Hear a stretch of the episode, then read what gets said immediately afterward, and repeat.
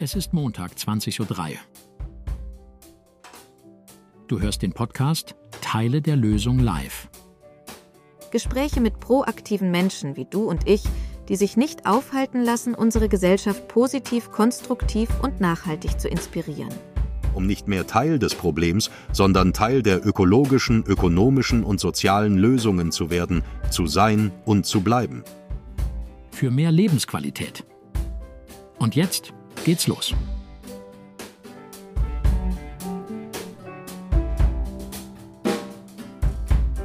Ah, liebe Zuschauerinnen und Zuschauer, ich begrüße euch äh, sehr herzlich zu einer weiteren spannenden Ausgabe von Teile der Lösung Live. Und heute habe ich wieder einmal Freude wie Ehre, ganz besondere Persönlichkeit zu Gast hier zu haben, nämlich Susanne Hackel, eine Expertin für die Heilkräfte einheimischer Gewächse, Kräuter und Bäume. Seit über 20 Jahren widmet sich Susanne der Erforschung und Vermittlung des Wissens um die natürlichen Schätze unserer Mit- und Umwelt. Und ihre Kräuterwerkstatt ist nicht nur ein Ort des Lernens, sondern auch ein Raum, in dem das alte Wissen um Heilpflanzen lebendig gehalten und mit modernen Ansätzen verknüpft wird. In unserem Gespräch heute werden wir ganz tief bis in die Wurzeln hinab äh, in die Welt der Heilpflanzen eintauchen. Und Susanne wird uns von ihrer spannenden Reise erzählen, wie sie die Kräfte der Natur für Gesundheit und Wohlbefinden nutzt. Hoffentlich kommen wir auch äh, der Antwort auf diese Frage näher, nämlich äh, wie können die uralten Traditionen der Kräuterheilkunde uns helfen, die Herausforderungen des modernen Lebens zu meistern. Also bleibt dran, das Interview verspricht äh, nicht nur lehrreich, sondern auch äh, spannend und inspirierend zu sein. Susanne, ich grüße dich sehr herzlich. Guten Morgen. Ja, guten Morgen. Ich danke dir auch für die Einladung und diese wunderschöne Anmoderation. Ich bin jetzt selber total neugierig. Was du sagen lässt. ja. Dann äh, starten wir doch direkt rein ähm, in einer Welt, die von äh, wissenschaftlichen Entdeckungen und Erkenntnissen und äh, technologischen Fortschritten dominiert wird, stehen so traditionelle Heilmethoden ja oft im Schatten der modernen Medizin. Also ich will äh, sagen, dass viele Menschen traditionelle Heilmethoden sehr kritisch betrachten. Studien zeigen allerdings, wie zum Beispiel äh, jüngst eine Studie von der University of North Carolina, dass, äh, oh Wunder, oh Wunder, viele Kräuter äh, bioaktive Verbindungen enthalten, die ganz klar eine therapeutische Wirkung äh, haben. Wie begegnest du denn ganz allgemein äh, Skepsis von Menschen, die Kräuterheilkunde mh, mm, eher für Aberglaube halten? Mm, tatsächlich sind das gar nicht die Leute, die zu mir finden. Also ich habe ja den großen Vorteil, dass Leute, die bei mir landen, oft dem gegenüber sehr offen sind. Also die ja neugierig sind und lernen wollen und mehr darüber erfahren wollen. Klar. Ich verfolge das in den Medien immer mal wieder. Also da gibt's immer, ich mache das ja schon eine ganze Weile und es gibt immer mal wieder Wellen, wo bestimmte Pflanzen ganz hip sind und dann gibt's Wellen, wo Naturheilkunde ganz kritisch betrachtet wird. Und das kommt und geht so ein bisschen. Das ist irgendwie und für mich ist es so, ich denke, ähm, Naturheilkunde ist sowas Altes, ja, und es ist, begleitet die Menschen schon so lange. Also es ist sowas, was eigentlich mit den Menschen zusammen entstanden ist. Ja, sobald ich esse oder etwas zu mir nehme, ja, kann ich ja beobachten, wie etwas, wie es wirkt, genau. Ja. Und da ist so viel, so eine lange Erfahrungsheilkunde, also Erfahrungen da stecken da drin, dass ich mir nicht vorstellen kann, dass das, äh, dass das alles Humbug ist so. Ne? Und ich habe ja auch viel Erfahrung mittlerweile schon gesammelt und es gibt natürlich verschiedenste Stadien von Erkrankung, also Stufen von Erkrankung ist immer was anderes, ob ich was Akutes habe oder was Chronisches habe. Und äh, moderne Schulmedizin hat sicherlich ihre Berechtigung, aber an manchen Stellen ist Naturheilkunde auch wunderbar und eine tolle Ergänzung. So, ne? Ja, voll. Äh, vor allem äh, mit der Chirurgie der äh, Schulmedizin kann äh, Naturheilkunde oft nicht mithalten. Aber genau. das, das will sie ja eigentlich auch gar nicht, ne? Aber du hast nein, es eben nein. schon gesagt, hast eben schon gesagt, Kräuterheilkunde ist ein, ein, Feld so reich an Geschichte und Tradition ähm, und birgt ein, ein ganzes Universum an Wissen, was eng mit der Menschheitsgeschichte verflochten ist. Ähm, mich interessiert es aber auch nochmal, ich würde gerne nochmal auf diesen Punkt eingehen, äh, dass es auch äh, von so vielen Missverständnissen umgeben ist. Äh, und, und diese Missverständnisse reichen manchmal von, von harmlosen Anekdoten bis hin zu weit verbreiteten, kuriosen und geradezu skurrilen Mythen. Hast du ähm, in den letzten 20 Jahren ähm, bist du da auf, auf eins der seltsamsten Missverständnisse gestoßen, äh, dass dir über den Weg gelaufen ist in Verbindung mit Kräuterheilkunde? Also irgendwas, wo, ähm, wo du sagst, boah, das ist ja Hanebüchen, aber äh, spannend genug, um das jetzt nochmal zu erzählen. Ähm, also mir fällt was ein, was, was grundsätzlich ein Verständnisproblem, glaube ich, ist, was Phytotherapie, also Pflanzenheilkunde angeht. Und zwar, jetzt muss ich ein bisschen ausholen. Gerne. In der Naturheilkunde, in der Naturheilkunde ist es für mich so, dass es in der Regel, also egal welches naturheilkundliche Konzept auf der Welt du dir anguckst, es geht immer darum, die Lebenskräfte quasi oder den Körper so anzuregen, dass er von alleine wieder schwingt, so, ne? Dass es irgendwie wieder ein Kreis wird. Und dass er alleine die Gesundheit erhalten kann, dass es dem Menschen gut geht, das heißt ja, dass er gesund ist. Ne? Das ist, bezieht sich ja auf körperliche Symptome, es bezieht sich aber auch, wie, wir uns fühlen, wie es uns geht. Und, ähm, und in der modernen, in unserer modernen Betrachtungsweise sehen wir das oft sehr mechanisch und denken, ähm, okay, wir können es messen. Das ist wie bei einer Maschine, da fehlt jetzt zum Beispiel irgendein bestimmter Mikronährstoff oder irgendein bestimmter Stoff und wir müssen den nachfüllen. Das sublimieren und wir einfach hast, und Genau, genau. Und das ist natürlich, kann man so machen. Das hat manchmal auch Berechtigung. Aber grundsätzlich ist das ein ganz anderes Prinzip oder System, als wenn ich sage, okay, ich stoße den Körper an oder die Lebenskräfte an und sage, hey, guck mal, so sollte es eigentlich sein. Und so gibt es auch in der Phytotherapie ähm, die Entwicklung oder könnte ja überall im Internet, wenn man googelt, ja, das ist das Erste, was einem vor die Füße fällt, dass ein Präparate ähm, verkauft werden wollen, ja, wo man sagt, okay, das Tolle aus einer Pflanze ist ein bestimmter Inhaltsstoff, zum Beispiel beim Kurkuma, das Kurkumin, und deswegen nehmen wir jetzt Kurkumin hochdosiert und das ist der heilige Gral und macht mhm. uns gesund. Es ist witzig, dass du sagst, ziehe ich mir gerade als Tee schön rein. Äh, ja, aber es ist ein großer Unterschied, ob du es als Tee trinkst. Ja, also die Pflanze, die Pflanze ist immer ein Gesamtkonzept, ein ganz intelligentes mhm. Gesamtkonzept, hat meine Lehrerin immer gesagt. Und da wirken so viele Stoffe zusammen und es ist oft auch gar nicht erforscht. Manchmal lese ich über Pflanzen, moderne Studien, man sagt, naja, okay, wir wissen, die Pflanze wirkt so, aber wir wissen nicht so richtig, warum sie so wirkt. Es ist noch nicht so, wir können es noch nicht so richtig nachweisen, was da jetzt die Wirkmechanismen sind. Und äh, das hat ja auch was Faszinierendes, ja, und das ist was ganz anderes, als wenn ich eine Pflanze verwende im Tee oder im Auszug oder wie auch immer, oder ob ich einen Inhaltsstoff nehme und den hochdosiert nehme und da entstehen dann auch Probleme mit Nebenwirkungen, ja, also das ähm, ist was ganz anderes. Also das sind zwei verschiedene Dinge und viele Menschen, also es lässt sich natürlich auch viel einfacher verkaufen, ne? wenn ich sagen kann, okay, ähm, ihr braucht jetzt alle Isoflavone oder ihr braucht jetzt alle ähm, das Kurkumin aus dem Kurkuma. Ähm, ich benutze jetzt mal das Beispiel, weil das relativ bekannt ist. Da habe ich auch ne? direkt ähm, noch mal eine, eine, Frage dazu. Jetzt, wo du gerade da bist als ja. Expertin, würde ich gerne äh, nutzen. Ich habe gelesen, dass das äh, ähm, Kurkuma bioverfügbar wird äh, durch oder bioverfügbarer wird durch schwarzen Pfeffer, wenn man das äh, damit kombiniert. Ist das, ist das zutreffend? Ich muss dir ehrlich sagen, ich beschäftige mich ja wahnsinnig viel mit heimischen Pflanzen und habe den Kurkuma, der, der, der streift immer mal so meinen mein, äh, mein Weg. Und ich kenne den so als wichtige Leberpflanze, tue den auch in Teemischung. Aber ich kann dir, habe das irgendwie tatsächlich gar nicht ähm, recherchiert, wo das herkommt oder ob das so ist, kann ich dir nicht verlässlich was zu sagen, muss ich ehrlich sagen. Schade Marmelade, aber das ja. äh, ist, ist, besser äh, zu sagen, dass man äh, da noch keine Expertise hat, als irgend, irgendwas äh, zu sagen. Das ist äh, schon gut.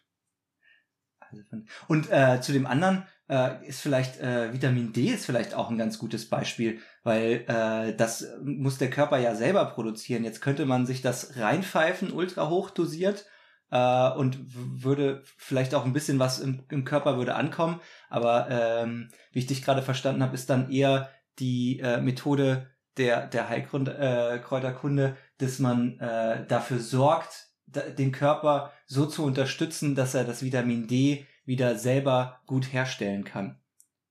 Naja, das ist eigentlich ja, also das ist ja auch so ein alter Hut, den ich das Gefühl, das erzähle ich immer wieder. Ne? Es ist auch so, ähm, so diese Säulen der Gesundheit, ja, die kennen wir alle. Ähm, genug schlafen, gesunde Ernährung, so unser Lifestyle ist tatsächlich mehr als die Hälfte der Miete für unsere Gesundheit. Und da haben eigentlich, das ist irgendwie, wir müssen halt selber aktiv werden und das ist so unbequem. Mhm. Und ja, äh, ja es ist viel einfacher zu sagen, ich gehe jetzt mal in die Drogerie und kaufe mir ein Präparat und dann werde ich irgendwie wieder total fit. Ja. ja. Und ähm, die magische ist, Pille. Genau, die magische Pille. Und da sind natürlich zwei Sachen drin. Das eine ist, ähm, das ist schön und vielleicht auch unbequem. Wir haben selber Verantwortung dafür und wir können wahnsinnig viel machen. Ne? Also gerade auch in der Vorsorge. Ne? Wie gehe ich mit mir um? Ähm, und wenn wir Zimmerpflanzen haben, die pflegen wir ja auch. Oder wenn wir Tiere haben, die pflegen wir auch. Ne? Und, und so ist es auch mit uns und unserem Körper. Also das ist auch was, was meine Lehrerin immer gesagt hat, bevor ich anfange, den Leuten ähm, Tees zu verschreiben oder irgendetwas zu verordnen, die ersten Schritte sind, wie, wie schläft derjenige, hat er genug mhm. Schlaf, wie ernährt er sich, also wie ist die Basis, ne? weil mhm. sonst kann der Körper manchmal gar nicht darauf reagieren, auf das, was wir ihm dann noch zuführen. Voll, und es ist natürlich auch ein, ein komplexes, äh, komplexes Teil. Also bei einer Zimmerpflanze siehst du auf einmal, also kriegst du ein Feedback, der geht's vielleicht nicht gut, die lässt die Blätter hängen das ist ja ein Zeichen dafür, dass es äh, ihr nicht so gut geht. Und dann könnte man jetzt im ersten Moment denken, ah ja, okay, die braucht Wasser, die lässt die Blätter hängen. Aber es ist ja weitaus komplexer als das. Allein bei einer Zimmerpflanze könnte es sein, es ist ein Nährstoffmangel, es könnte sein, es ist ein Lichtmangel, ja. es könnte sein, es ist Wurzelfäule, es ist zu viel Wasser drin. Ja. Und das ist ja nur eine Pflanze im Topf. Wenn wir das jetzt noch genau. mit dem Menschen vergleichen, plus noch wir sehen das bei der Pflanze und können es besser wahrnehmen, weil es eine, also weil wir was anderes wahrnehmen, aber uns selber können wir ja, ist manchmal schwieriger, das wahrzunehmen und die eigenen Baustellen zu sehen. Also das kommt ja noch dazu, da gebe ich dir völlig recht. Das ist ein ja. äh, so komplexes Phänomen, wo es dann auch manchmal hilft, sich äh, Hilfe wirklich zu holen und ähm, ja. Leute zu dazu zu holen, die einen beraten, die einem einen Spiegel geben, ähm, damit man die eigenen Baustellen naja. vielleicht besser sieht. Ja, ja, genau. Und auf der anderen Seite ist es irgendwie auch einfach, ne? Genug Bewegung, frische Luft, Ernährung. Also das sind ja alles auch Dinge, die kennen wir alle. Stress, Regulation, mhm. ne? Mhm. Gönne ich mir genug Pausen. Mhm. Ähm, genau, also wenn jemand mit Schlafproblemen zu mir kommt, dann muss ich auch gucken, natürlich kann ich ihm Schlafkräuter geben und, und ähm, da gucken, wie ich am Nervensystem arbeite. Aber die Frage ist immer, ähm, hat er Ängste, warum? Ne? Und meistens ist da so eine so eine Überlastung von Stress. Ja, wie viel Liter Kaffee angeht. die Person pro Tag? Wie viel Liter Kaffee, genau. Also ich kann dem, ich kann dem Hopfen und weiß ich was für Präparate geben. Aber wenn der, wenn er zwei Liter Kaffee am Tag trinkt, genau, das ist ein gutes Beispiel. Ne? Also da muss man da anfangen und gucken, kann man den Kaffee reduzieren, morgens eine Tasse und dann ist gut. Ne? Und da kommen wir dann auch an unsere Gewohnheiten und das ist ja, das ist natürlich was, was immer sehr unbequem ist und was vielleicht auch nicht immer von heute. Koffein ja, baut sich ja richtig langsam ab. Ja, ja, ja, ja, ja, genau. Genau. Und so Gewohnheiten, ähm, jetzt habe ich einen Faden verloren, aber Koffein baut sich sehr langsam ab, genau. Mhm. Ja, und das, ja. was du sagst, also ich glaube glaub da auch, bin da auch äh, total deiner Meinung, dass wir im Kern genau wissen, was richtig und gut für uns ist. Und es gibt aber so viele kleine Wesen auf unseren Schultern, die uns in die Ohren plappern, du musst, du musst, du musst, du musst und das und das und das, dass wir es irgendwie versäumen, das Richtige zu tun für uns selbst. Ähm, ja. Aber im Kern, glaube ich, wissen wir das, worauf es ankommt. Ja. Frische Luft, gesunder Schlaf, äh, Bewegung ähm, und gute, gute Lebensmittel in uns rein, weil das äh, ja. ist ja quasi, wir sind ja ein Motor, wir brauchen natürlich auch guten Treibstoff. Äh, ja. Die Basis ist recht simpel. Warum? Warum checken wir es nicht? Das ist eine gute Frage. Es gehört vielleicht zum Menschsein dazu, dass wir abgelenkt sind, ja. Ich, äh, ich glaube, ja, warum checken wir es nicht? Es ist vielleicht. Ich nehme mich da auch nicht hab, aus. Ich bin äh, da auch äh, kein, kein ja, ja, ja, ich, selbst, also. selbst ich, also es ist ja auch immer so, wenn, wenn man sagt, äh, man ist Heilpraktiker, man beschäftigt sich damit, das ist, oder ich gehe auch Fastenkurse und alle denken, wow, die ernährt sich mega gut gesund und die weiß, wie es geht. Und äh, es ist auch nicht immer so, ja. Also ich, mir geht es mhm. auch so, dass ich äh, einfach nur ein Mensch bin. Und vielleicht ist das einfach die Herausforderung des Lebens, so dass man Und ich habe mich viel ja auch mit, mit Konstitution und so beschäftigt und mit Elementenlehre. Und das ist immer super spannend. Also auch in verschiedensten Medizinkonzepten, dass es oft so ist, dass die Leute das, was ihnen nicht gut tut, am liebsten mögen. Also das ist so ein bisschen verrückt auch. Das ist der Punk im Mensch. ja. Genau. Ein bisschen Ja, Selbstzerstörung gehört dazu. ja, vielleicht. Ähm, Genau. Jeder, jeder Weg äh, beginnt ja mit einem, einem ersten Schritt und äh, hinter jeder Leidenschaft verbirgt sich eine, eine Geschichte. Bei dir, äh, und du bist jetzt seit zwei Jahrzehnten äh, tief in der Welt der Heilpflanzen äh, unterwegs. Äh, du hast sicherlich auch ähm, einen entscheidenden Moment in deinem Leben gehabt, ähm, der deine Faszination für das Thema geweckt hat. Hast du da äh, eine Geschichte oder eine Erfahrung, die dir direkt ähm, einfällt, die du gerne erzählen Mhm. wollen würdest oder könntest? Also es ist vielleicht, es ist vielleicht nicht ganz direkt ein, also ja, ich kann es versuchen zu erzählen. Und zwar Ja. bin ich im Havelland aufgewachsen bei Berlin, Mhm. ziemlich grün, im Niemandsland so ein bisschen, da ist so irgendwo im Nirgendwo. Und bin dann nach Berlin gegangen, nach dem Abitur, um eine Ausbildung zu machen. Und habe dann ähm, erst ein bisschen studiert und dann habe ich eine Heilpraktika-Ausbildung gemacht, weil ich schon gedacht habe, boah, das ist ein Thema, das fasziniert mich, da möchte ich gern was, also da möchte ich in die Richtung gehen. Aber auch diese Ausbildung, also in, in Berlin wohnen, ist schon mal, ist schon mal für mich totale Reizüberflutung gewesen. Und ähm, zu merken, ich brauche, wenn ich aus der Stadt raus will, in alle Richtungen eine Stunde, bis ich irgendwo im Grünen bin. Und dann auch, es klingelt hier bei mir das Telefon. Und dann, ähm, und dann dieses viele Lernen und dieses viele Denken müssen. Ich habe gemerkt, ich brauche die Natur als Ausgleich. Also ich bin dann ganz viel rausgefahren ins Grüne. Ich habe gemerkt, wie gut mir das tut, in der Natur zu sein und dachte, na ja, irgendwie, ich mache jetzt, ich mache gerade eine Heilpraktika-Ausbildung. Es ist jetzt gar nicht, also das Thema ist gar nicht so weit von dem, was mir eigentlich gut tut. Und ich habe dann angefangen, mich mit Heilpflanzen noch mal mehr und inten- also das habe ich mich vorher fand ich es auch schon spannend und habe mich dann noch mal mehr damit auseinandergesetzt und mehr damit beschäftigt und dachte, das ist auch was. Ich habe dann Zugang zu dem Thema und ich möchte das gern weitergeben, ne, weil ich auch gemerkt habe, es Mhm. gibt viele Menschen, die haben da große Sehnsucht nach. Und das ist für viele Menschen auch ein erster Schritt in diese, in, auch einen Zugang zu sich bekommen und Zugang zur eigenen Gesundheit zu bekommen. Und ähm, ja, was tut mir gut? Und es ist halt für, ist nicht für jeden, aber für viele Menschen ist es so in der Natur sein und das Verarbeiten von Kräutern ist oft ein erster Schritt für ich gehe in die Natur, ich gucke, wow, wo wächst das eigentlich, ich verbringe Zeit hier draußen, ich merke, wie, wie mich das entspannt, wie gut mir das tut und wie schön es ist, wenn ich hinterher nach Hause gehe und dann auch noch einen Tee habe oder ein Pesto habe, was ich irgendwie noch die nächsten Wochen essen kann. Und immer das Gefühl habe, also diese Selbstwirksamkeit ist auch eine tolle, tolle Erfahrung für viele. Wie gingen dann die nächsten Schritte weiter? Ähm, wie gingen die nächsten Schritte weiter? Also, das ist ja eine gute. Also ich bin dann aus Berlin wieder rausgezogen. Ich habe auch ähm, ziemlich früh ein Kind bekommen. Das ist vielleicht auch noch prägend gewesen, weil ich habe, wenn man Mutter wird, beschäftigt man sich auch noch mal anders mit Gesundheit, Ja, äh, weil man dann für jemanden verantwortlich ist. ja. Und da, ähm, also merke ich immer wieder, man beschäftigt sich auch anders mit Ernährung und so.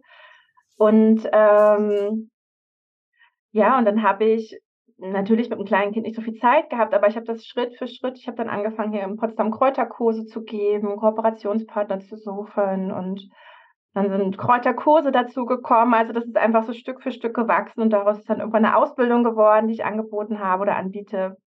Da sind Online-Kurse dazu gekommen. Also es ist so ein, so ein Weg, der so Schritt, äh, wie so eine Pflanze sehe ich das immer, ja. Das ist so Mhm. Stück für Stück gewachsen. Und es macht mich immer wieder total glücklich, dass ich das so weitergeben kann, dieses Wissen um die Pflanzen, ja, weil ich auch merke, wie tief mich das selber verankert in meiner Umgebung und in sowas ganz Altem. Also die Pflanzenkunde ist für mich sowas ganz Altes. Und wenn man vor einem Baum steht, vor einer Eiche steht, die schon tausend Jahre alt ist, das ist immer, kriege ich immer so viel Ehrfurcht und eine Gänsehaut, ja. Und ähm, genau, also da ist, da steckt so viel Weisheit drinne. Also ich habe auch so viel über mich selber gelernt. Ne? Also neben den Pflanzen ähm, habe ich ganz viel über Rhythmus auch gelernt. Also wenn man in der Natur unterwegs ist, spielen Jahreszeiten plötzlich eine große Rolle. weil es ist zum einen was anderes, ob ich im Frühling oder im Herbst unterwegs bin. Ich sammle unterschiedliche Dinge, ich sehe unterschiedliche Dinge, das Wetter ist anders, ich muss andere Schuhe anziehen, so, ne? Mhm. Muss mich anders ausrüsten. Und äh, diese Rhythmen, glaube ich, gehören auch zu uns und unserer Gesundheit. Das ist irgendwie wichtig. Und das sehen wir auch in der Kultur. Also es spiegelt sich ja auch in der Kultur wieder. Ne? Wir haben die vier Jahreszeiten, das ist ja ein Kreis. Und ich glaube, dass der Adventskranz zum Beispiel nicht umsonst ein, Kranz ist. Ja, also da, da sehen wir diesen, diesen, diesen Wiederkehr der Jahreszeiten. Und also so, ich sehe das da drin, ja. Vielleicht ist es auch nicht für alle so. Und wir haben die vier Kerzen, die natürlich die vier Sonntage vom Advent ähm, symbolisieren. Aber ich sehe da auch die, die vier Elemente, ich sehe die Jahreszeiten und das ist äh, ein Kreis, der sich immer wiederholt und der sich zuverlässig wiederholt. Also es ist irgendwie auch was, was Schönes. Wir wissen nicht so ganz genau, wie wird der nächste Sommer, aber wir wissen, er kommt. Ne? Mhm. Ja, ja, das äh, finde ich auch ziemlich spannend. Ich mag dieses Acht-Schilde-Modell von John äh, Young aus der Wildnispädagogik, wenn du das kennst. Ähm, nee. Das ja, ist aber äh, auch spannend. Ja, ja, das ist richtig spannend. Äh, der hat es ähm, entwickelt aus ähm, ganz vielen äh, verschiedenen Strömungen ähm, von, er hat indigene Völker besucht. Der kam, weiß nicht, Bildnispädagogik, ob du das kennst. Der hat es, mhm. ähm, der hat es ja selber äh, quasi von einem gelernt, der das von einem ähm, äh, indigenen äh, Scout in Amerika gelernt hat. Und dem wurde dann gesagt, hier, du musst, du bist, du bist die Person, die das dann rausträgt an die Leute, du machst denen das Wissen äh, stellst ihm das dann zur Verfügung, du wirst da eine Schule gründen und so weiter. Dann hat er sich lange gegen gewehrt. Irgendwann hat er sich, hat er gesagt, jo, eigentlich stimmt's, ich habe da richtig Bock drauf und werde das machen. Und dann hat er die ganzen Kontakte genutzt, hat die äh, Leute auf der Welt besucht, die er noch, ähm, zu denen er dann noch Kontakt hatte, Bushman Kalahari, Sami-Volk, in, ähm, Indigene aus Nord- und Südamerika, Aborigines und so weiter und hat geschaut, okay, wo sind ähm, gibt es Gemeinsamkeiten in den Mustern der Kultur? Sind alles unterschiedliche Ökosysteme, unterschiedliche Fauna, Flora, ähm, unterschiedliche Kulturen, aber äh, tatsächlich haben viele äh, einiges gemeinsam auch in deren Kulturtechniken. Und äh, mhm. ein, ein Tool, was er daraus kreiert hat, ist das Acht-Schilde-Modell, das heißt im, im Original Eight Shields. Und das geht die acht Himmelsrichtungen durch, vom Nordosten, ähm, die acht Himmelsrichtungen bis wieder in den Nordosten. Und das beschreibt eben auch diesen Kreislauf äh, von, ähm, von, von dem, vom, vom Osten, so dieser Orientierung äh, oder mm, Inspiration, in den Südosten die Aktivierung, in den Süden die, äh, die Konzentration, Fleiß, effektive Produktivität, in den Südwesten die Pause, in den Westen das Feiern, Ernten, Teilen, Zusammenkommen, äh, in den Nordwesten das Reflektieren und Bündeln, in den Norden das Integrieren, in den äh, Nordosten wieder dieses die dunkelste Stunde, Anfang und Ende. Und das kann man auf ganz viele Sachen drauflegen. Mhm. Also kannst du auf den Tag drauflegen, kannst du auf ein Leben drauflegen von einem Menschen, von, einer, von einem Tier, von einer Pflanze. Das kannst du auf das Jahr drauflegen. Äh, damit kannst du auch äh, das kann als Designmuster auch verwenden, um Kurse zum Beispiel zu gestalten äh, und so eine Dramaturgie her herzustellen. Also ich arbeite da sehr, sehr gerne mit, kann ich nur empfehlen. Das ist ein großartiges äh, Tool und Werkzeug. Ähm, ja, und, und, und da drin, das hat er ja nicht erfunden, ne, dass ähm, äh, auch alte germanische Stämme oder so, da gibt's das in den Jahreskreisfesten, äh, ist das Genau, verankert. da habe ich gerade da habe ich gerade dran gedacht, ich dachte, ich arbeite ganz viel mit diesen Jahreskreisfesten, das sind ja auch acht Stück, wo du so durchs Jahr geht und die Themen klingen genauso. Ja. ja. Die nutze ich ganz viel, weil das zu meinem Thema einfach total gut passt und weil das für viele Menschen einfach auch zu halbwegs zugänglich ist, ne, weil sie es nachvollziehen können. Ja. Ja, das mhm. ist äh, großartig, so altes äh, Wissen irgendwie wieder aufzubereiten und vor allem auch äh, zu teilen, was du gesagt hast, was äh, für dich ja auch eine großartige Motivation. Ich meine, einerseits hast du dann äh, mehrere Fliegen mit einer Klappe geschlagen, weil äh, du beschäftigst dich was äh, mit was, was, was dich selbst fasziniert, wo du äh, Bock drauf hast, was dir auch gut tut und was äh, für dein. Wohlbefinden und deine Gesundheit gut ist. Äh, das hast du zum Beruf gemacht und kannst dafür quasi den ganzen Tag damit irgendwie unterwegs sein. Äh, das erfüllt dich, hält dich gesund und du kannst es anderen Leuten äh, als Geschenk dieses Wissen auch äh, mitgeben, damit es weiter wächst und erhalten bleibt. Und ähm, das finde ich auch so spannend. Äh, Wissen ist das Einzige, was beim Teilen nicht weniger wird, sondern mehr. Das ist auch äh, ziemlich cool. ja, ja. Ja. Und vor allem, wenn es halt was ist, was einem selber halt total Spaß macht, wo man selber äh, total hintersteht und äh, was der eigenen Gesundheit auch zuträglich ist, dann kann man das auch eine ganze Weile äh, guten Herzens machen, ohne äh, einen zu großen Spagat im Leben zu haben ähm, oder auszubrennen. Also da ist es, äh, hast du dir schon einen echt cleveren, äh, guten Rückfluss geschaffen im Leben. Ja, also ich merke aber auch immer, wenn man selbstständig ist, ne, hat, muss man trotzdem auch aufpassen, auch wenn es ja. so ein schönes Thema ist. Ja. Man kann sich so verhasseln in allen möglichen Dingen und man kann sich tot ärgern mit Buchhaltung und sowas ja. alles. Deswegen sind aber eigentlich auch ich, nur 10% oder 8% der Deutschen selbstständig und die anderen lieber Angestellte. ja. Aber mich trägt tatsächlich immer diese, also ich erinnere mich dann dieses Erinnern, ah ja, warum mache ich es eigentlich? Und mhm. ähm, der Fokus auf diese, dieses schöne Thema und ähm, ja, mir dann auch selbst Zeit mit dem Thema zu gönnen, das ist, tut immer wieder gut und das hält mich so am, am Leben quasi an der Stelle, ja. Jetzt habe ich mhm. mal eine äh, Quizfrage für alle, die äh, jetzt zuschauen. Es sind ja immerhin äh, 15 Leute. Äh, und alle, die das später schauen, dürfen natürlich auch äh, gerne am Quiz teilnehmen. Aber für alle, die jetzt zuschauen, äh, gibt es die Gelegenheit, auch was zu gewinnen. Also passt gut auf. Die Quizfrage ist, es gibt eine Pflanze, die oft als Wegesrandapotheke bezeichnet wird und äh, die ziemlich weit verbreitet auf äh, heimischen Wiesen und Wegrändern zu finden ist. Äh, sie ist bekannt für ihre Fähigkeit, bei Insektenstichen Linderung zu verschaffen und wird äh, traditionell, soweit ich weiß, zur Behandlung von Atemwegsproblemen äh, und kleineren Wunden benutzt. Welche Pflanze ist das? Wenn ihr die Lösung kennt, schreibt es gerne in die Kommentare und die erste Person, der erste Mensch, ähm, die oder der diese Frage richtig beantwortet, der schenke ich einen äh, Freifahrt Selfcare und da ist es schon richtig beantwortet. Da gibt's schon. Oh, ja. Meter.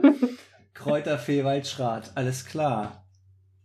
Okay, ja, ja, da sind zwei fast gleichzeitig. Und ich würde spitzwegerig und breitwegerig würde ich eigentlich beides auch äh, gelten lassen.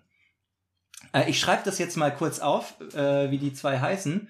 Und äh, du kannst ja gerne, wenn dir noch was einfällt, was du über den Spitzwegerich oder Breitwegerich erzählen magst, den Leuten, äh, kannst du gerne einen kleinen äh, Mikro-Input geben. ja, Spitzwegerig habe ich eine kleine Anekdote dazu. Und zwar habe ich mich zum Anfang meiner Kräuterkarriere ganz viel mit essbaren Wildkräutern beschäftigt, weil ich dachte, also da habe ich auch in einem ganz kleinen Dorf gewohnt, der nächste Supermarkt war 20 Kilometer weg und ich dachte, hier drumherum ist alles so grün.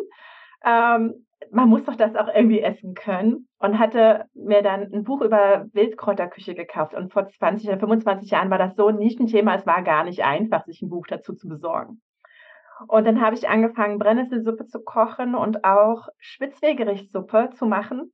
Und Spitzwegerich, ich weiß nicht, ob ihr das wisst, das schmeckt total nach Champignon. Und ich hatte dann so eine grüne Cremesuppe gemacht. Also ich hatte das erst angeschwitzt mit ein bisschen Butter und Zwiebel und dann äh, geköchelt und noch Sahne und püriert und so. Das sah mega schön aus, so eine ganz grüne Suppe. Und die schmeckte aber nach Champignons. Das fand ich so verrückt, weil man, man sieht es, man riecht es und man erwartet was ganz anderes und dann mhm. ist der Geschmack so, so verrückt, ja.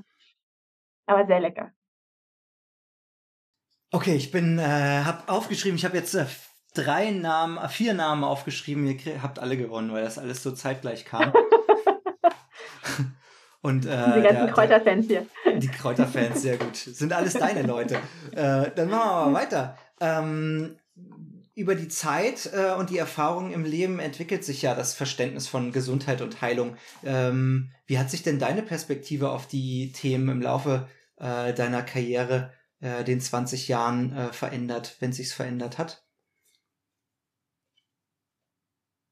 Uh, ich bin milder geworden. ich bin viel milder geworden mit dem Mensch als Mensch. Also, was du vorhin gesagt hast, na, eigentlich wissen wir es alle aber irgendwie macht es keiner so richtig. Und, äh, und zu akzeptieren, dass es ein Leben drumherum gibt und Umstände drumherum gibt, dass nicht jeder das so umsetzen kann, wie es ähm, wie es vielleicht manchmal gut ist oder nicht sofort umsetzen kann, ja. Und dass es auch verschiedene äh, Temperamente, nämlich das mal, ja. Es gibt Menschen, die sind einfach langsam und es gibt Menschen, die sind ganz schnell und, und es ist nicht jeder gleich. Ähm, das zu akzeptieren ist irgendwie, ich finde immer noch eine Herausforderung, aber es, ich bin da milder geworden. Und geduldiger. Und ein bisschen, na, Geduld ist nicht so ähm, und, äh, und natürlich ist es auch über die Jahre, also das Wissen verändert. Ich überlege, ob es das richtige Wort ist, es verändert, aber der Blick auf, also die, die Favorites an Pflanzen verändern sich so ein bisschen auch mit dem, was ich gerade so für mich spannend finde. Und so ist es nicht immer gleich. Ich weiß nicht, wie ich es gut beschreiben kann. Ne? Also Kräuterkunde ist nicht immer gleich, weil ich immer mal ein Mhm. anderes Thema habe, mit dem ich mich auch beschäftige. Ja, und es ist riesengroß, ne? Ja, ja, ja. Und es ploppt immer wieder. Ich bin auch froh, dass es so riesengroß ist. Es ist immer wieder ein Thema aufploppt, sonst würde ich mich langweilen und irgendwas anderes machen, glaube ich. genau, also eine Zeit lang habe ich mich ganz viel mit, mit Ernährung auseinandergesetzt, ja, und was kann ich essen? Dann habe ich mit Pflanzen gefärbt, dann habe ich, äh, also gerade zum Beispiel bin ich mit beim Thema Frauenkräuter. Mhm.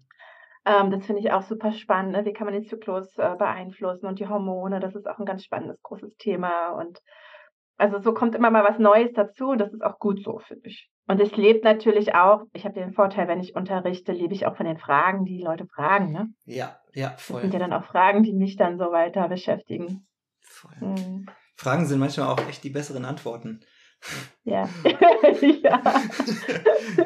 und dann hast du die Kräuterwerkstatt äh, irgendwann ins Leben gerufen als Symbol für Wissen, Erfahrung und praktisches Lernen und ähm, ja, einzigartiges Das äh, Angebot.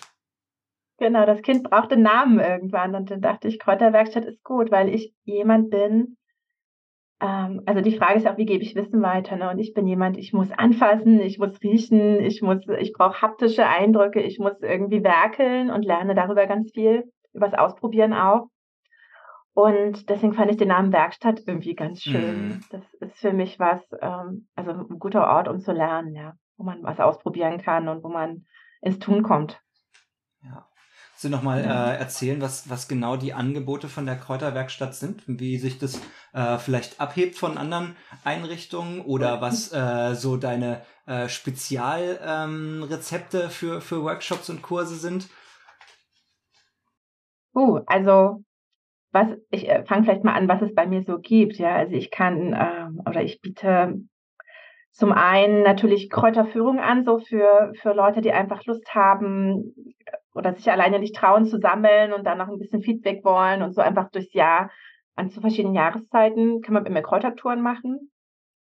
Biete aber auch Workshops an, wo man neben der Tour auch noch ein bisschen werkelt. Also zum Beispiel jetzt am, am Freitag fahre ich in meine Heimat Havelberg und da gibt es einen Workshop zum Thema Hausapotheke und pflanzliche Antibiotika. Und Hm. es gibt natürlich neben vielem Wissen, stellen wir auch was her und man kann was mit nach Hause nehmen. Und dann gibt es auch Fastenkurse. Das ist ein Angebot, das ist entstanden aus, ähm, also ich biete ja als Heilpraktikerin auch Gesundheitsberatung an. Und dieses Thema Ernährung ist, und Entgiftung ist immer ein großes Ding dabei, Ja, ne? ja. als erster Schritt. Und ähm, ich dachte dann irgendwie, Fasten ist ein gut, lässt sich A, total toll mit Naturerlebnis und, und Kräutern kombinieren. Das passt einfach so gut. Das möchte ich gerne anbieten. Das gibt's jetzt auch wieder. Habe ich eine Corona-Pause gemacht, aber da gibt's jetzt nächstes Jahr wieder ein Angebot. Und äh, man kann mit mir fasten im Havelland. Und dann gibt es natürlich noch eine Ausbildung, eine Heilpflanzenausbildung, wo man einmal mit mir das Kräuterjahr geht. Also so Mhm. von März bis Oktober, also Ostern bis Oktober. Ähm, alle Facetten von Sammeln, Finden, Verarbeiten, Erkennen, Jahreszeitenfeste. Und es gibt es offline, also live mit mir und in Farbe. Und viele Sachen gibt es mittlerweile auch online. Also für die, die nicht vor Ort sind oder ich habe oft auch ähm, Frauen dabei, die kleine Kinder haben und äh, zeitlich und örtlich irgendwie, also so flexibel sein müssen, ja, oder Menschen, die im Schichtdienst arbeiten oder so. Ja, ja. Und um denen das auch zu ermöglichen, ist einfach ein Online-Angebot irgendwie auch total cool. Ich gemerkt. Werbung aus dem Büro für sozialen Humusaufbau. Bist du bereit für den Lernpfad, den ersten Pfad der Wildgestaltung? Das ist deine Eintrittskarte in die faszinierende Welt der ökologischen, ökonomischen und sozialen Nachhaltigkeit. Mach dich bereit für eine einjährige Reise, die sich verändern wird. Als Teil des sechsten Jahrgangs tauchst du tief in die Nachhaltigkeitskonzepte unserer Zeit ein und erhältst am Ende den begehrten Lernpfadbrief. Und das Beste, du kannst deine Reise durch den Lehrpfad sogar um ein Jahr verlängern. Aber was erwartet dich? Naja, etwa 90 Seminartage in 13 Modulen, von denen du dir die spannendsten aussuchst, ob Fundraising, Soziokratie, Permakultur, Flake, altes Handwerk, Aktivismus, Wildnispädagogik oder Tiefenökologie. Du gestaltest deinen Weg selbst. Und als Lernling bist du Teil einer lebendigen Gemeinschaft, denn er basiert auf Selbstorganisation und Eigeninitiative. Dafür wirst du zahlreiche Methoden für effektive Gruppenarbeit kennenlernen. Bist du bereit, dich auf dieses Abenteuer einzulassen und Teil einer neuen Bildungsbewegung zu werden? Dann melde dich für den kommenden Jahrgang ab März 2024 an und beginn mit der spannenden Reise auf dem Lernpfad. Mehr Infos und die Anmeldung in vier Schritten findest du auf bildgestaltung.de slash Pfade slash Lernpfad. Lass uns gemeinsam die Welt ein Stück heller machen. Danke für deine Unterstützung. Und jetzt geht's weiter mit dem Podcast.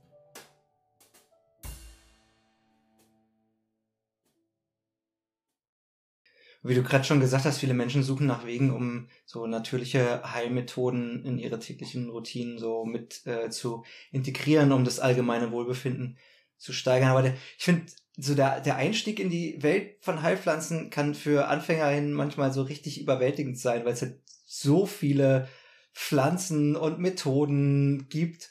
Ähm, ja, und äh, so EinsteigerInnen und Interessierte noch gar nicht so richtig wissen, wo, wo kann man denn jetzt anfangen?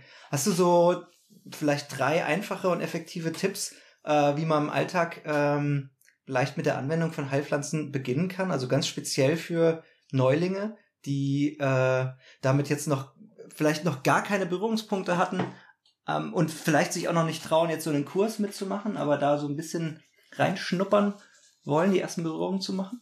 Hm. Also ich finde, ein guter Tipp ist immer, sich in der Umgebung umzugucken und zu gucken, welche Pflanzen fallen mir denn da auf, was wächst im Umkreis von 10 Metern um mein Haus herum, ja, oder, oder 100 Meter oder 50 Meter, wenn ich vor die Tür gehe, was, was finde ich da? Und es ist eigentlich ganz egal, ob man in der Stadt wohnt oder auf dem Dorf. Also ich finde gerade selbst in der Stadt ist wahnsinnig viel zu finden, wenn man mal die Augen aufmacht. Hm. Und also es ist jetzt nicht der ideale Sammelort, aber man, man kann gucken, ne? man kann sehen. Ja, muss man manchmal aufpassen, ne? weil die Hunde, die pieseln ja überall hin. Ähm genau, aber, aber ein erster Schritt ist ja oft auch einfach mal zu gucken. Ne, zu gucken, wir haben so verlernt zu gucken. Ne? Wir machen überall Fotos mit den Handys. und, und ich weiß nicht. An, ja. Ja, genau, aber erstmal zu gucken und vielleicht so eine Pflanze auch zu beobachten über mehrere Wochen. Wie verändert die sich? Wie sieht die im Frühling aus? Wie blüht die? Ne? Was hat die für Blätter? Manchmal verändern die dann ihre Farbe oder ihre Blattform oder was mhm. auch immer. Oder ist dann plötzlich gar nicht mehr da. Und einfach zu gucken, was wächst in meiner Umgebung und welche Pflanze finde ich spannend, was spricht mich an, ne? warum auch immer, weil sie schön duftet oder ähm, weil die da direkt in meinem Blumenkasten wächst oder ne, also es kann ja verschiedene Gründe geben oder weil ich sie gerne esse. Manche Leute sagen ja, boah, ich esse Basilikum oder Rosmarin so gerne und das ist dann manchmal auch ein schöner Einstieg zu gucken. Ähm, Rosmarin ist ja auch eine Heilpflanze oder Thymian, ne, mhm. wenn man so in die Gewürze guckt ähm, und sich dann damit so ein bisschen weiter zu beschäftigen, wofür wird die eigentlich eingesetzt?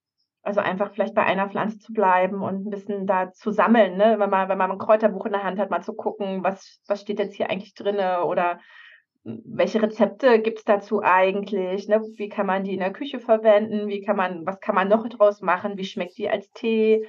Und sich da so ganz langsam Schritt für Schritt vorzu, vorzutasten. Es wäre für mich ein, also so ein Rat, da so quasi einzusteigen und gar nicht, man muss gar nicht alles kennen, was da draußen wächst. Also das ist auch, ich, ich zitiere gerade viel meine Lehrerin, ne? aber die hat auch gesagt zum Anfang, wenn du zehn Pflanzen gut anwenden kannst, also wenn du die richtig gut kannst, dann reicht das schon. Also mehr brauchst du eigentlich gar nicht. Und für ein Hausgebrauch, für, für dich, ja, also wenn du nicht in der, in der Praxis mit jemand, mit Menschen therapeutisch arbeitest, reicht das. Wenn du zehn Pflanzen kennst, und oft bekommst du ja, im Winter weißt du, du kriegst Husten oder du kriegst eine Bronchitis oder du hast kalte Füße. Also deine Probleme sind überschaubar und die kennst du.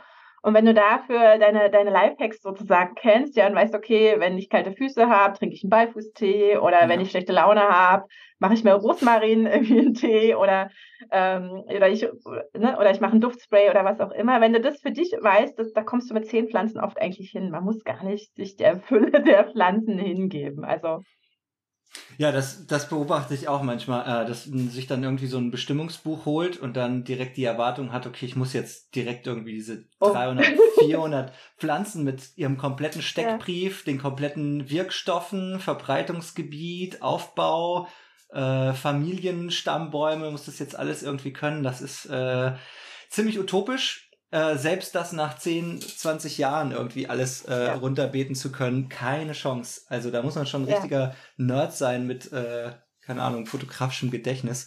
Ähm, mir ging das auch mal, mal so, äh, mein Lehrer in der Wildnispädagogik äh, hatte gesagt, zu, zum Thema essbare Pflanzen, äh, in hier die heimischen, eigentlich ist alles essbar, nicht unbedingt genießbar und es gibt nur ganz wenige giftige Pflanzen. Lern die ja, giftigen ja. Pflanzen, das ist eine Hand, zwei Hände voll oder so, die darfst du mhm. auf keinen Fall essen und alle anderen kannst du essen, schmecken nur nicht unbedingt. Ja. Ist viel einfacher, als wenn du dir die ganzen essbaren Pflanzen äh, auf den Kasten bringen willst. Das äh, fand ich einen richtig guten Tipp, das Pferd irgendwie so von hinten aufzuzäumen. Und vor zehn Jahren ähm, habe ich mir äh, Bestimmungsbücher geholt, alte, gebrauchte bei Medimobs oder so, ein Bestimmungsbuch für 99 Cent oder so. Und dann habe ich die Seiten rausgerissen äh, und habe mir, hab mir meine Wände damit tapeziert und habe so kleine Ökosysteme gebaut und habe dann quasi wie, wie dem Aufbau vom Wald irgendwie, dann also unten ja. die Myzelschicht, dann die Krautschicht, äh, Stauden, also einjährige, zweijährige Stauden, äh, Sträucher, Bäume, oben die Vögel rein, unten die äh, Tiere am Boden ja, und so weiter und habe äh, diese Bestimmungsbücher in, mein, in meiner Wohnung tapeziert, Duftpflanzen ins Badezimmer tapeziert und Küchenkräuter in die Küche tapeziert. Und dann bin ich rausgegangen, hatte ich das die ganze Zeit, bin ich rausgegangen und habe auf einmal eine Pflanze gesehen und wusste, wie die heißt. Und ich habe ja. die Pflanze und ich habe keine Ahnung, woher ich auf einmal wusste, wie die heißt und dachte mir, was ist denn jetzt los? Das ist mir öfter passiert. Und dann dachte ich, das muss was mit dieser mit meiner neuen Tapete zu tun haben. Dann, die Bildungstapete. Dann, das war so richtig cool. Und dann saß ich halt am Computer. Das war so mein Ort, wo ich halt wirklich recht regelmäßig bin oder in der Küche vor, vorm, vorm Herd und so und habe geguckt, okay, um meinen Computer drumherum, welche Pflanzen sind denn da? Und da habe ich die wiedererkannt. Da ist ja die. Und so, so habe ich auch eine ganze Menge über mich selbst und meine Routinen gelernt, aber gleichzeitig ja. auch über das periphere Sehen unbewusst anscheinend doch auch eine ganze Menge mitgenommen. Ja. Fand ich auch eine richtig coole äh, Art und Weise. Ähm, alle die, auch, es, ja, nee, sag mal. Ja, es gibt einen, einen, spannenden Effekt, den ich ganz oft beobachtet habe. Ich, äh, wenn ich Kräuterkurse gebe, ist es oft so, dass ich an einem Abend eine Pflanze vorstelle. Und das sind ja oft einheimische Pflanzen, ne? also jetzt nichts abgefahrenes, dass ich Johanniskraut oder Goldrot und die Leute kommen und sagen, also diese Pflanze habe ich noch nie gesehen. Und ich sage, ja, ja, geh mal raus und das nächste Mal wirst du mir erzählen. Du hast sie überall gesehen. Da kommen die wirklich wieder und sagen, Susanne, du hast recht. Die steht ja überall. Ich habe die vorher nie gesehen und jetzt steht die überall. Ja, ja. Und wie, wie, wie stark wir quasi dann plötzlich der Fokus sich verändert, ne? wie, wie die Wahrnehmung sich dann auch verändert. Das ist verrückt. Ist dieses mhm. Prinzip, die Energie folgt der Aufmerksamkeit. Wenn man sich ein rotes ja. Auto kaufen will, dann sieht man auf einmal nur noch rote Autos und so. Das kann man sich echt zu, zu Nutze machen. Das ist... Äh, praktisch. Gibt einige schöne äh, psychologische äh, Tricks. Auch Vera F. Birkenbiel hat viel damit gearbeitet und so. Ja. Ähm, großartige Frau. Äh, wie wir uns das Lernen äh, damit auch leichter machen können. Ähm, ja. Ja. Ja. Mm, wie machen wir denn weiter? Ähm, hm, hm, hm, hm. Das ist ein nettes Gespräch, würde ich sagen. hast du, hast du so ein ganz einfaches Rezept, was du gerne mal äh, teilen wollen würdest, äh, mit einer ganz alltäglichen äh, Heilkrautpflanze, die man so über das ganze Jahr hinweg äh, überall eigentlich finden kann? So ein absoluter Evergreen, ähm, wo man mit einem kleinen Rezept, wie zum Beispiel, keine Ahnung, mir fällt da jetzt als erstes irgendwie, äh, siehst eine Weide, hast Kopfschmerzen, schneidest dir ein Stück runter, kaust auf der Rinde, Salicylsäure drin, ist gut gegen Kopfweh. Ist im Prinzip fast das gleiche wie Aspirin. Ähm, brauchst du nicht viel verarbeiten, gibt's eigentlich überall. Schadet der Weide eigentlich auch nicht, die ist unkaputtbar. Hast du sowas? Irgendwie noch so einen Praxistipp, wo die Leute jetzt nachher, nach dem Gespräch auf dem Spaziergang äh, also ich habe zehntausende Praxistipps. ja, sicherlich, glaub, das glaube ich dir. ich glaube, ich brauche ein bisschen noch ein Stichwort irgendwie, um das Thema ein bisschen einzugrenzen. Mhm. Ähm, ähm, was haben wir denn gerade? Kalte Jahreszeit, so ein leichten, kalte Jahreszeit, kalte Füße, vielleicht. Kalte vielleicht Füße, Beifuß hast du gesagt, kalt, ne? Ja, kalte, naja, tatsächlich, ähm, ähm, kalte Füße, genau. Bitterstoffe sind tatsächlich für kalte Füße. Also Bitterstoffe sind ja in der Phytotherapie was ganz Großes. Das, was auch was so ein schlechtes Image hat, ja. Was mhm. keiner so richtig will. Es ist ein bisschen wie die, die Gewohnheiten, die keiner abschaffen will.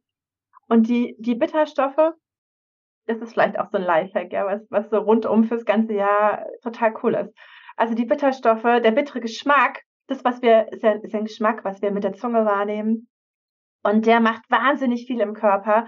Eigentlich äh, ist das so quasi die Grundarbeit, die ich immer leiste, den Leuten zu erzählen, was Bitterstoffe alles können und wie viel Gutes sie tun.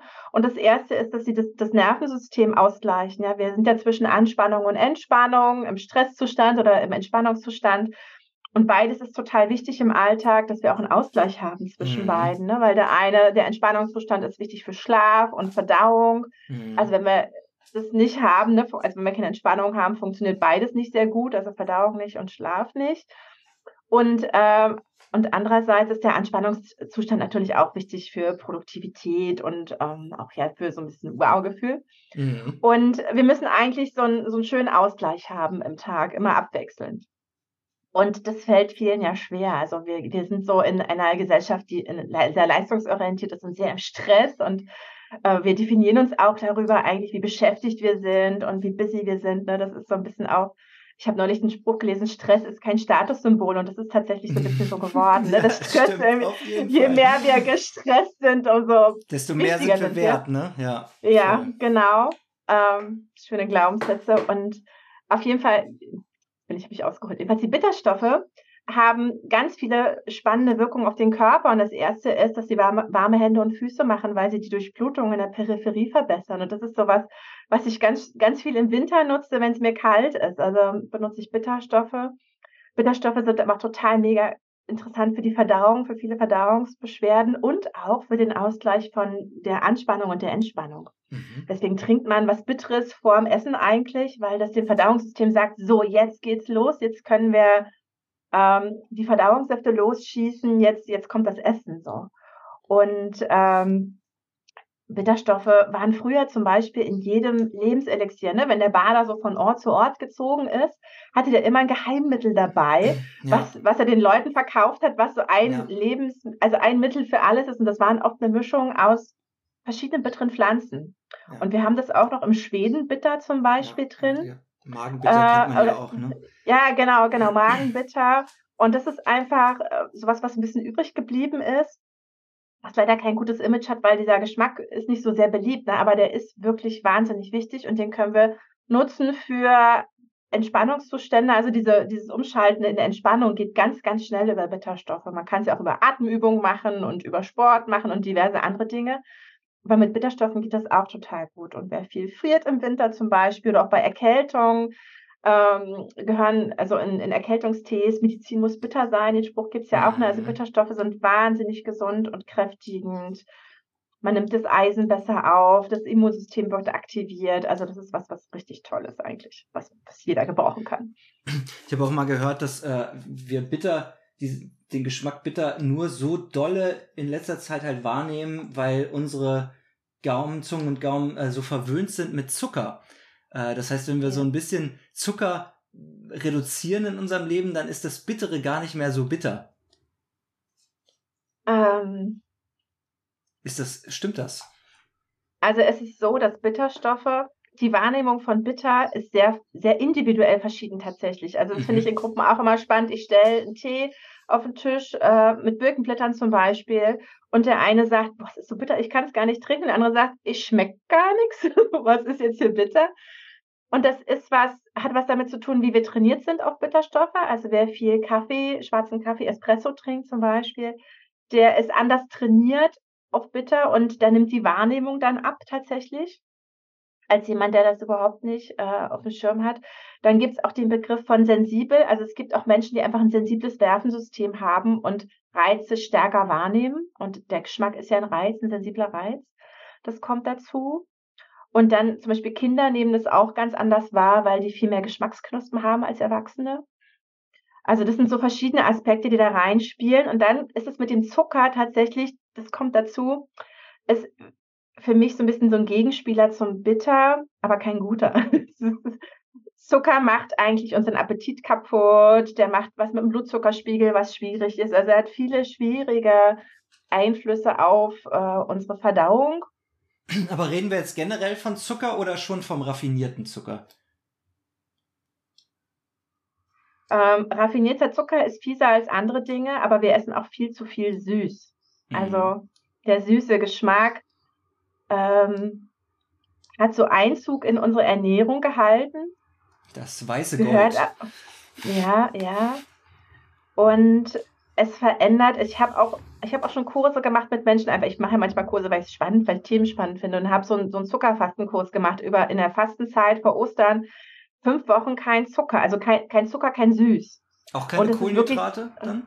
Doch Kohlenhydrate schon, aber erstmal den Zucker raus. Das ist schon ein großer Schritt, weil wenn du dir mal, wenn du in den Supermarkt gehst und guckst, wo überall Zucker drin ist, mm, ja, überall. Ähm, es bist, gibt ganz ja, viele überall. verschiedene äh, Namen für, für Zucker. genau, also das ist so, ist, ist ein Riesenfeld. Und es ist spannend, was mit den Leuten passiert. Und ich habe gesagt, erstmal lass den Zucker bewusst weg. Der nächste Schritt ist mal zu gucken, kann man das, was noch versteckt ist, reduzieren. Und das ist ja schon, fällt schon wahnsinnig viel weg, ne? Also Brot, Kekse, also überall ist der Zucker drin, ne? Und, ähm, und es ist sehr spannend, was mit den Leuten passiert, weil zum einen verändert sich ganz massiv die Geschmackswahrnehmung. Also Dinge schmecken besser, intensiver, ähm, aromatischer, dadurch, dass man Zucker weglässt.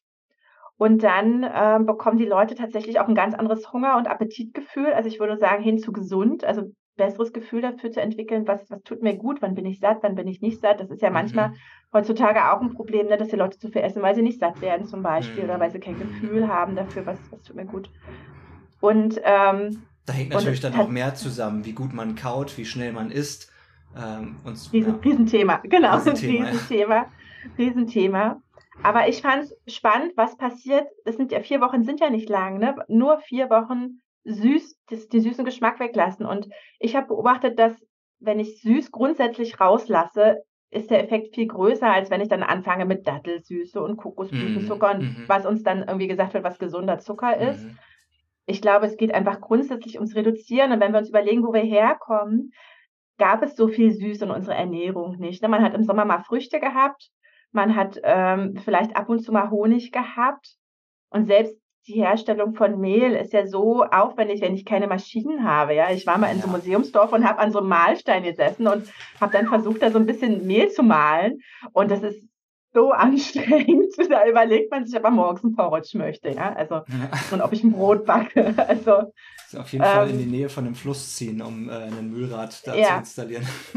genau, also also es ist wahnsinnig aufwendig gewesen eigentlich. Ähm, süße Dinge oder auch Kohlenhydrate zu verarbeiten. Das, das gab es so viel gar nicht in unserer Ernährung. Ne? Und es ist, ich glaube, dass es für die Gesundheit besser ist, wenn man es ein bisschen reduzierter macht, als wir es heutzutage machen. Aber es ist halt sowas, was man überall ganz leicht bekommt. Ne? Wenn ich Hunger habe, gehe ich schnell zum Bäcker und hole mir ein Brötchen. So, das ist das mm. preiswerteste und schnellste, was ich machen kann. Hm. Ja. Naja, das ist natürlich auch eine unglaubliche Verlockung.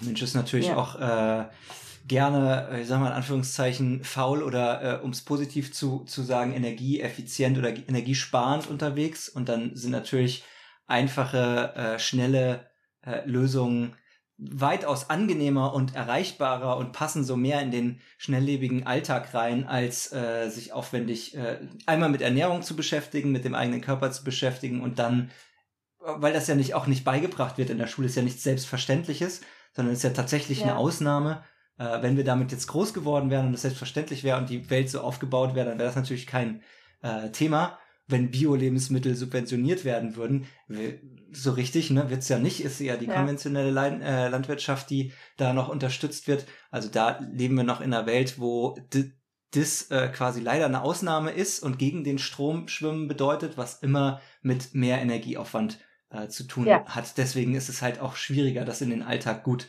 ähm, unterzubringen. Zudem, dass man natürlich dann auch äh, manchmal mit Vorurteilen zu kämpfen hat und dann auf einmal äh, als Öko abgestempelt wird oder als äh, was auch immer, ähm, wenn, wenn man für sich selbst sorgt und irgendwie mit der äh, yeah. schaut, okay, was ist die eigene Ernährung und so.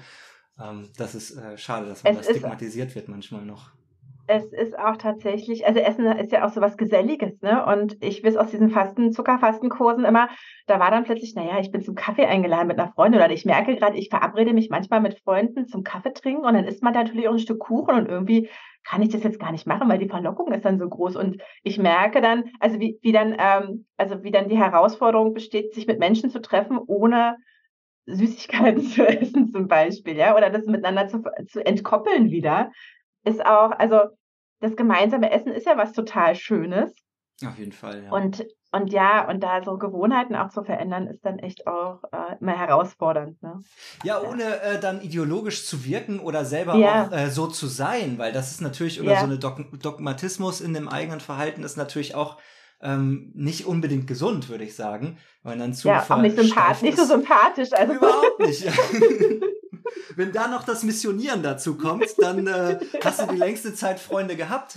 Genau.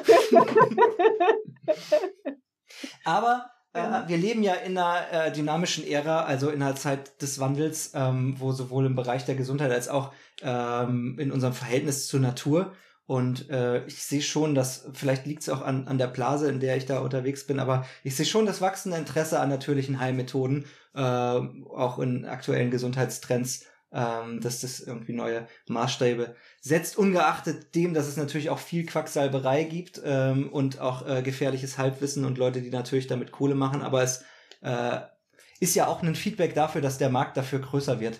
Ähm, ja vor, vor dem Hintergrund, also ich sag mal dem, dem positiven Hintergrund, äh, dass ähm, so die, die äh, natürlichen Heilmethoden mit äh, Pflanzen und ähm, ja, Naturheilkunde. Ähm, wie siehst du da die Zukunft oder die Trendsentwicklung? Äh, Kannst du da was äh, prognostizieren, in die Glaskugel schauen? Ähm, Im mach, Hinblick mach auf die Integration von, von traditionellen Praktiken in die moderne Gesundheitspflege? Ich bin da ganz positiv. Sehr gut. Ich, äh, ich, ähm, ähm, ich gucke gar nicht so gerne in die Glaskugel. Ich Klar. denke gerade, ich denke immer eher, ähm, was möchte ich in die Welt bringen, so, ne? Und lass mich dabei nicht beirren. Weil ich habe vor 20 Jahren mit diesem Thema angefangen und da haben mich alle ausgelacht. Ne? Da, da war das ja. so ein Nischenthema. Ja, ja, ja. Und ich denke immer, für mich ist das ein ganz wichtiges Thema. Ich möchte das, mich damit gern beschäftigen. Ich möchte, dass das irgendwie erhalten bleibt, dass das nicht verloren geht. Und ähm, ich bin dann ein bisschen wie so eine Eiche, ja, egal was da gerade für ein Trend kommt oder ob da jetzt ein Sturm oder nicht ein Sturm. Ich glaube, das ist ein, Thema meines Lebens so und äh, so, ich lasse mich von diesen Trends nicht beeinflussen. Also erstmal. Ja, es macht ja. dich natürlich sympathisch. Und gleichzeitig denke ich auch äh, daran, wie jetzt, äh, wann war das letztes Jahr irgendwie der äh, Gesundheitsminister Lauterbach irgendwie gesagt hat, lass uns doch jetzt mal die Medi Medikamente sind knapp ähm, alles, wir haben alles mal in Deutschland selber produziert, aber äh, so einfache Medikamente wie Aspirin oder Ibuprofen oder solche Sachen, äh, das lohnt sich gar nicht mehr zu produzieren. Das beziehen wir alles aus China. Äh, da sind dann die, die Lieferketten sind ein bisschen eingebrochen, dann ist das alles knapp geworden. Ich habe gehört, dass Ärzte morgens in Apotheken anrufen und fragen, was kann ich denn heute verschreiben, was habt ihr denn überhaupt da? Und hm. da ist es natürlich äh, auf jeden Fall zukunftsweisend, wenn man äh, dieses Wissen selber hat, die Fähigkeiten, sich äh, helfen zu können bei kleineren Eingriffen. Manchmal ist es ja auch einfach nur das Sicherheitsgefühl, was man braucht, dass man sich was selber äh, Gutes getan hat. Dann braucht man vielleicht keine großartige. Manchmal Homöopathie oder ich sag mal Placebo ist ja auch ein großartiger Aspekt von von Heilwirkung nochmal ein ganz eigenes Thema. Ungeachtet dessen, dass es äh, viele Pflanzen gibt, die natürlich auch wirklich einen Effekt haben. Ähm, aber einfach äh, dieses Wissen, sich selbst wieder anzueignen, schafft ja auch eine Autonomie und Unabhängigkeit äh, von dem, was sonst so in der Welt passiert. Ich meine, das Gleiche haben wir ja beim Fachkräftemangel äh, in, in, in Sachen vom, vom, vom Handwerk. Wenn dein Fenster zieht, kannst du jetzt ja. Monate drauf warten, dass ein Schreiner vorbeikommt, um das einzustellen. Aber ein Fenster einzustellen ist tatsächlich eine Sache von wenigen Handgriffen, die du selber machen kannst, wenn du es gelernt hast. Also es ist nicht so schwer, man muss sich nur ein bisschen damit befassen. Und da ist es ja eigentlich zukunftsweisender zu gucken, okay, diese einfachen Fähigkeiten. Ich bin jetzt kein Chirurg, das werde ich auch nicht. Und wenn mein Bein gebrochen ist, dann muss ich natürlich ins Clean, in die Klinik. Aber wenn ich jetzt, keine Ahnung, Kopfschmerzen, Husten oder kalte Füße habe, dann äh, brauche ich nicht in die Apotheke gehen, sondern kann mir kostenfrei, das kommt auch noch dazu, äh, ja. mache ich, mach ich einen Spaziergang, der ist schon mal gut für kalte Füße sowieso, dann werden die Füße warm.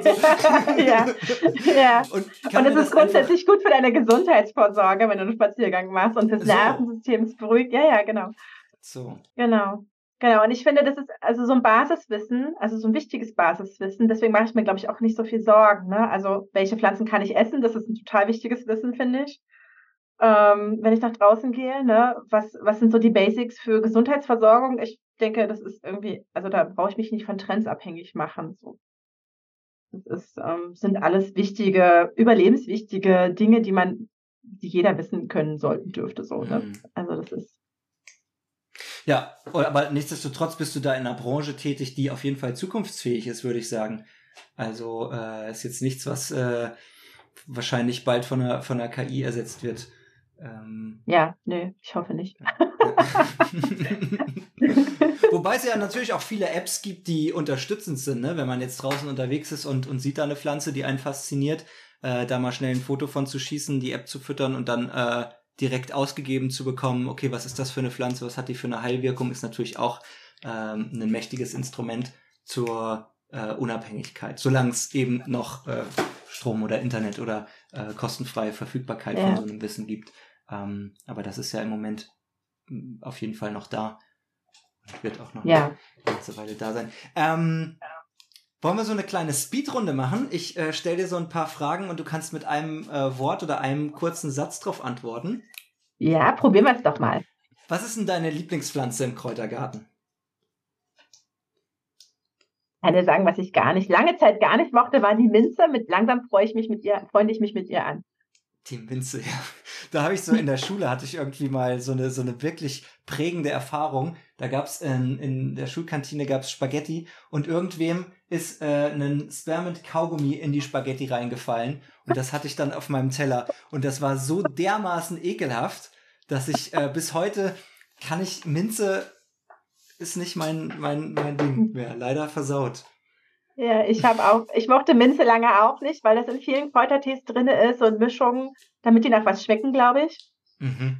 Und alles schmeckte immer nach Minze, wenn du einen Kräutertee gekauft hast. Mittlerweile ist es ein bisschen Süßholz geworden, das ist überall drin.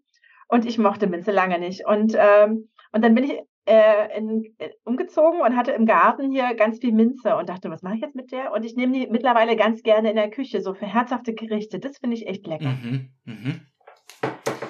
Mm, Hast du ein Abenteuer, was noch auf deiner Bucketlist steht, äh, was du jetzt bald äh, angehen wirst? Ein Abenteuer auf meiner Bucketlist. Heißluftballon, Tatsächlich bin ich- äh, Fallschirmspringen.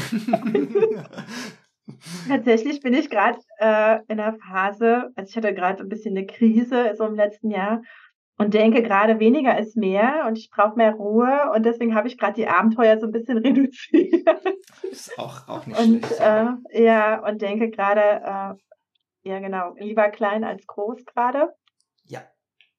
und das tut mir gerade ganz gut deswegen habe ich die große Abenteuerliste nicht so parat Die ist äh, noch in der Schublade für. hm, später ähm, hast du einen Gegenstand in deinem Leben, ohne den du nicht äh, leben können wolltest? ist natürlich jetzt ein schöner Konjunktiv. Ähm, also ich merke, ich fahre total gerne campen und dann merkt man ja immer, also auch mit dem Fahrrad so, mit Campingsachen und dann merkt man immer so, was packe ich ein, was ist mir wichtig. Und ich liebe meinen Campingkocher und die, die, die, die, Tee- oder Kaffeekanne und ich liebe das unterwegs, egal wo ich bin, also diese Freiheit, meinen Kocher rauszuholen und mir dann einen Tee oder einen Kaffee zu machen. Deswegen würde ich jetzt mal behaupten, das ist ein wichtiger Gegenstand für mich. Also so wenn, Bei dem Spiel, ich Mhm. packe meinen Koffer, wäre das das, was du als Mhm. erstes sagen würdest. Genau, ja, und wenn ich so eine Radtour mit Campingsachen mache, dann ist klar, da muss mein Zelt dabei sein, da müssen ein paar Wechselschlipper dabei sein. Was packe ich dann noch ein? ne? Eine Zahnbürste und dann ist der Koffer schon fast voll. Und ich versuche immer, den Koffer mitzunehmen. Hm. ähm, hast du ein Lieblingswort in der deutschen Sprache? Hampelmuse. Ich finde, das Oh. klingt unglaublich schön. Das klingt schön, tatsächlich, ja. Ja. Ist, äh, ist das in deinem aktiven Sprachgebrauch drin? Also benutzt du das äh, auch Ich benutze das, ich benutze es manchmal gerne, ja. Ich habe, ähm, ich, ich esse auch gerne Pampelmuse. Mm, Hast du Offline-Tage? Ich äh, versuche das immer wieder, ja. Mehr Tut oder weniger gut. erfolgreich dann manchmal, ne? Ja, ja, ja, im Urlaub auf jeden Fall. Oh, das ist gut. Naja, die meisten Leute, mit denen ich jetzt die, die Interviews gemacht habe, äh, haben, mussten sich eingestehen, die meisten Leute haben es tatsächlich nicht. Und das ist dann auch was, äh, es kommt später noch eine Frage, was du an deinem Job ändern würdest. Und das ist dann, äh, greifen sie meistens nochmal auf. Ja, dann stelle ich dir die Frage gar nicht, haben wir damit abgehakt. ähm, kannst du dich noch an deinen ersten Gedanken beim Aufwachen heute erinnern? Ja, es war, also die letzten Tage, wenn ich aufgewacht bin, hat es geregnet. Und heute war es kalt und blauer Himmel. Also das habe ich schon dadurch gesehen, wie das Licht in mein Zimmer scheint. Und ich dachte, ja, sofort joggen gehen. Hm. Heute ist der Tag und sofort joggen. Ist das auch dein äh, Morgenritual oder hast du ein bestimmtes Morgenritual? Ja, ich mache das tatsächlich. Ich habe äh, festgestellt, mir geht's besser, wenn ich bestimmte Dinge morgens mache und äh, morgens eine kleine, also ich bin gar nicht der 10.000 Kilometer Jogger, einfach so 30 Minuten frische Luftbewegung, kurzes Wetter wahrnehmen, wie geht's den Pflanzen da draußen, wie geht's mir, ähm, bisschen den Kreislauf in Schwung kriegen, das tut mir total gut, ja. Top. Hast du ein Wort, das für dich die Zukunft beschreibt?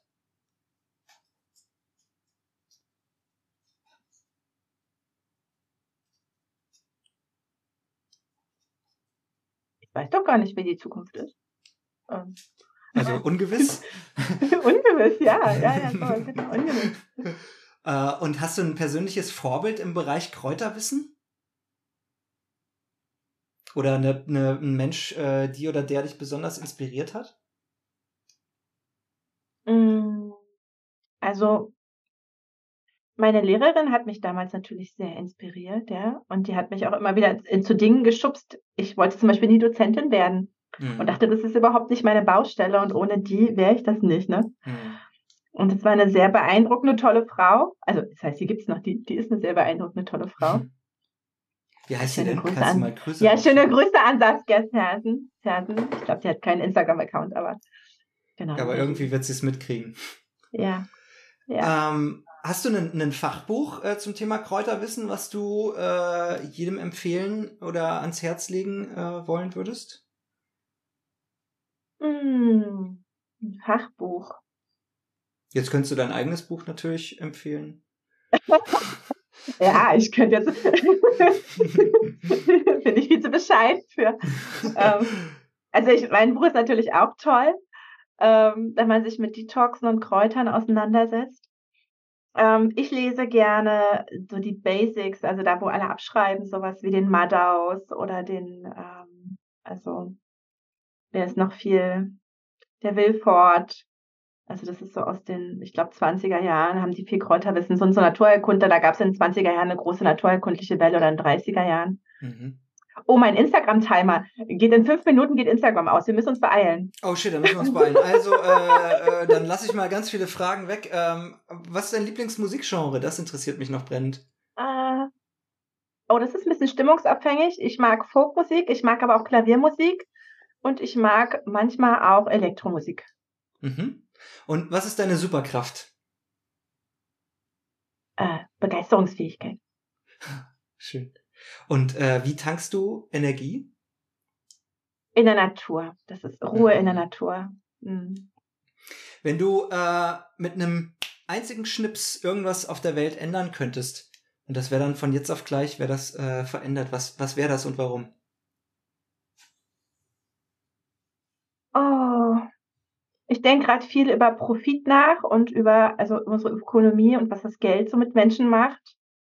Und ich glaube, da ist viel Krux drin, so. Ne? Also da liegt viel. Ich glaube, da würde ich irgendwie gern was ändern. Ich wüsste nicht so genau, äh, was äh, konkret, aber ich glaube, so der Bezug zu, zu Geld und Profit und ähm, die Vorstellung, die da dranhängt, wie unsere Wirtschaft funktionieren muss, ist, glaube ich, ähm, ein Übel für vieles. Warte mal. Ich habe ein bisschen Schiss, dass ich jetzt wirklich gleich weg bin, weil mein Instagram-Timer ist wirklich fies. Der ist dann, dann bin ich weg. Ja, aber fünf Minuten kriegen wir hin. Jetzt haben wir wahrscheinlich okay. noch drei, oder? Ah, Warte mal, ich versuch's gerade hier. Jetzt ist da so ein. Okay, so ich habe hab den Timer, ich glaube, ich habe den Timer weg, weggemacht. Ja, du bist jetzt wahrscheinlich ich, aus der App rausgegangen. So. Oder was hast du gemacht? Okay. Ich habe die App äh, für heute gelöscht. Ah, Oder den okay. Timer gelöscht ja, für Instagram, ja. Ja. Äh, ich habe mich aber auch extra beeilt. Das heißt, äh, wir sind jetzt schon bei der letzten Frage. ja. Ähm, Du hast jetzt die Möglichkeit, dir was zu wünschen, ganz persönlich für dich oder für ähm, de deine Kräuterwerkstatt oder für die Welt, was auch immer du möchtest. Und wir schauen mal, was das Universum so drauf hat. Alle, die jetzt zuschauen oder sich das später anschauen oder zuhören, sind herzlich eingeladen, deinen ähm, Wunsch in Erfüllung gehen zu lassen. Und das können hm, eine Fähigkeit sein, eine Ressource sein, Informationen sein, Ideen sein, Feedback, was auch immer. Ähm, hau doch einfach mal raus. Ähm, tatsächlich, also was ich mir gerade für mich wünsche, ist, also ich merke, ich bin ein ganz schlechter Netzwerker. Und ich würde das total gerne lernen, besser können. Ähm, und wenn jemand Lust hat, mit mir zu netzwerken, Dinge zusammen zu machen, zu entwickeln, bin ich, äh, freue ich mich über Anfragen, Kooperation, keine Ahnung, neugierige Fragen, Einladung zum Kaffee trinken, was auch immer. ja, cool. Okay, das heißt, alle, die äh, da Lust haben und jetzt in dem Gespräch merken, oh, da haben wir auf jeden Fall Gemeinsamkeiten, Schnittstellen, können wir uns gegenseitig bereichern. Ähm, mir richtig gefallen, was du erzählt hast und ähm, voll sympathisch. Äh, vielleicht sogar in der Nähe von dir, ähm, was natürlich noch idealer wäre, aber dadurch, dass du auch ähm, Online-Angebote hast, wäre das ja äh, auch eine Möglichkeit, was online zusammen zu machen. Oder vielleicht noch ein Live-Gespräch. Ähm, sehr gerne einfach bei dir melden. Cool, okay, dann sind wir jetzt schon am Ende von unserem Gespräch. Ich habe es extra äh, jetzt äh, wegen dem Timer nochmal abgekürzt, macht aber nichts. Ich danke dir mega für die inspirierenden Einblicke und das Teilen deiner umfangreichen Kenntnisse über die Heilpflanzen und deine Leidenschaft und Hingabe für die Kräuterheilkunde und das Wohl der Menschen. Ich finde das ähm, total bewundernswert, ähm, wie sympathisch und energiegeladen du äh, davon sprichst, wie dich das erfüllt äh, immer noch, auch seit 20 Jahren, äh, nicht langweilig wird. Das ist auf jeden Fall ein richtig, richtig gutes Zeichen, dass es auch noch mal äh, ein paar Jahrzehnte damit weitergehen kann mit dir. Ähm, und ich finde zusammenfassend lässt sich sagen, dass die Kräuterheilkunde ähm, nicht nur ein Fenster in die Vergangenheit ist, sondern auch eine gute Brücke zu einem gesünderen und bewussteren Leben natürlich in der Gegenwart und auch in der Zukunft schlägt. Und äh, sie zeigt uns, damit meine ich jetzt äh, einmal die Kräuterheilkunde, aber auch äh, du, Susanne, ähm, wie wir durch die Natur mit uns selbst mehr in den Einklang kommen können, wenn wir uns, ähm, wenn wir uns erlauben, ein bisschen mehr auf uns selber zu hören äh, und der, der Stimme in uns, die wahrscheinlich schon ganz genau weiß, was sie braucht und was ihr gut tut, ähm, um kleine und vielleicht neue oder große Freuden ähm, des Lebens neu entdecken zu können. Und ich hoffe, dass das Gespräch euch allen, äh, die zugeschaut haben, die das im Nachhinein schauen oder anhören als Podcast-Folge, ähm, ja, neue Perspektiven geöffnet hat und inspiriert hat, die Natur in euren Alltag zu integrieren. Äh, lasst uns alle Teile der Lösung sein, indem wir äh, zum Beispiel die Weisheit der Natur in unser Leben mit einbeziehen. Also ich danke euch nochmal, dir Susanne und auch allen, die zugeschaut haben, äh, für das schöne Gespräch. Ebenso. Und äh, hoffe, wir hören und sehen uns bald wieder. Ja, würde mich sehr, sehr freuen. Mich auch. Lass dir gut gehen.